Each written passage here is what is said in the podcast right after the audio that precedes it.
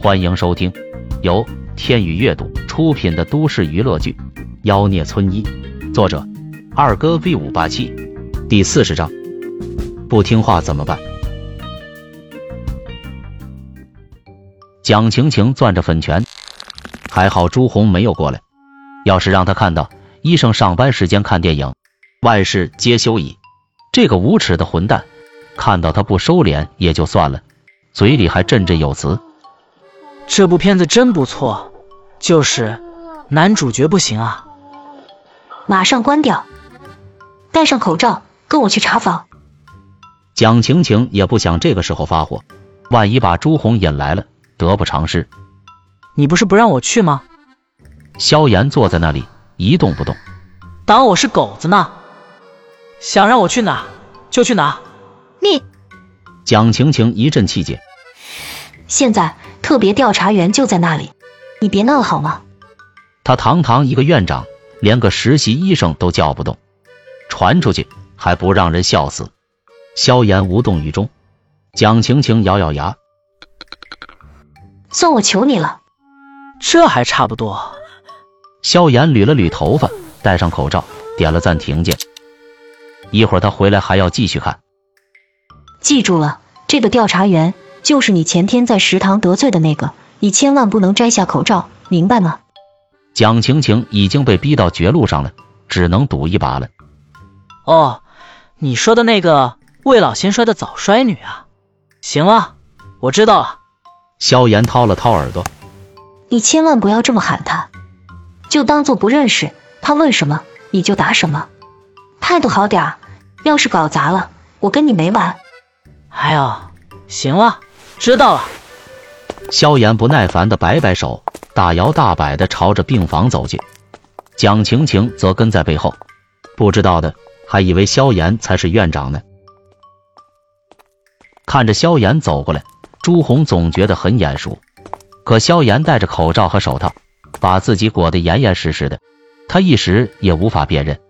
你好，萧医生，我是调查员朱红，今天。总算见到你了。朱红主动伸出手，对医术好的医生，他耐心一向很好。最重要的是，调查结束后，他想请萧炎帮自己检查一下。萧炎没好气的看了朱红一眼，正想拒绝握手，就听到蒋晴晴小声说：“握手啊，问好呀。”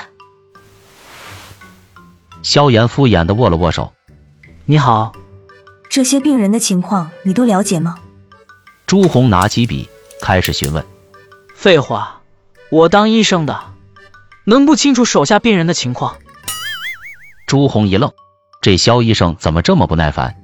张丽等人都傻了，这可是调查员，大哥，你能不能态度好点？蒋晴晴又气又怒，连忙陪着笑解释。肖医生的意思是，他很了解。朱红点点头，继续问：“作为这些病人的主管医生，你明知道病人很相信你，可昨天你为什么不出现？休息。昨天肖医生休息。”蒋晴晴说道。“蒋院长，我没有问你，不要插嘴好吗？”朱红一点也不给蒋晴晴面子，特别是当着这么多下属的面，弄得蒋晴晴有点下不来台。靠！当着我的面怼我大老婆，你个早衰女，你以为你是谁啊？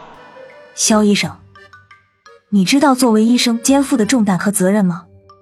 朱红继续问道。我说，你能不能问点有水平的问题？萧炎切了一声，切，就你这样还特别调查员？还有，我和病人的时间都很宝贵，没那么多闲工夫配合你做调查。我的职责是治好我的病人，让他们健健康康的出院就对了。你没事，别耽误我为病人做治疗，我也没义务回答你的问题。就这样，说着，萧炎大手一挥，跟我去查房。真是服了，你们是医生，穿上这身白大褂的时候，只要为你们的病人负责就够了。你们还听他扯这些做什么？丢人！说完。萧炎进了隔离病房，蒋晴晴愣住了，张丽等人都不约而同的看向朱红。这家伙可真敢说呀！虽然他们也觉得很解气，但是这位朱专员可是掌握着他们医院的生死。蒋晴晴气得浑身发颤，这个混蛋，他明明再三交代过了，一定要对朱红态度好点，没看到他被怼了，都只能忍着。你一个小小的实习医生，哪来这么大的气性？本以为朱红会发怒，可让所有人都没想到的是，朱红叹了口气：“哎，是我着相了。肖医生说的对，其实你们都没有明白我真正的意思。我之所以叫住你们，其实就是考验你们。但是很可惜，你们没有一个人去看病人，而是站在这里陪我一起等人。”所有人都面面相觑。朱红继续道。只有肖医生是真正的为病人着想，你们只是想着会不会惹我不高兴，会不会得罪我，却没有想到自己正在做什么。你们在查房啊？这种时候，哪怕天塌了，你们也要把房查了，也要掌握自己病人的最新情况。说实话，我对你们的表现非常的失望。要不是肖医生，这一次我会给你们打不及格。但是肖医生非常好，不畏强权，所有的心思都挂在病人的身上，所以这一项我给你们华阳及格。说着，朱红在医生责任心和医德这一块打了个七点五分。这一切都是因为萧炎。说实话，他越来越欣赏萧炎了。蒋晴晴也不知道是该高兴还是该难过，这个混蛋居然误打误撞又帮他度过了一次难关。当然，他心里的萧炎绝对不是朱红说的那样，他只希望接下来不要再整什么幺蛾子。走，都进去。蒋晴晴深吸一口气，走进了隔离病房。然而一进门，他们就看到了令人无语的一幕。原本看到他们苦大仇深的赵红，此时跟萧炎有说有笑的，乖的不得了。告诉宇宙第一帅的萧医生。昨天有没有乖乖听医生的话，好好的配合治疗？闻言，赵红有点心虚。有。嗯。萧炎皱起眉头，撒谎是不是？还记得我们的约定吗？记得，我当然记得。赵红点头如捣蒜。那还不说实话？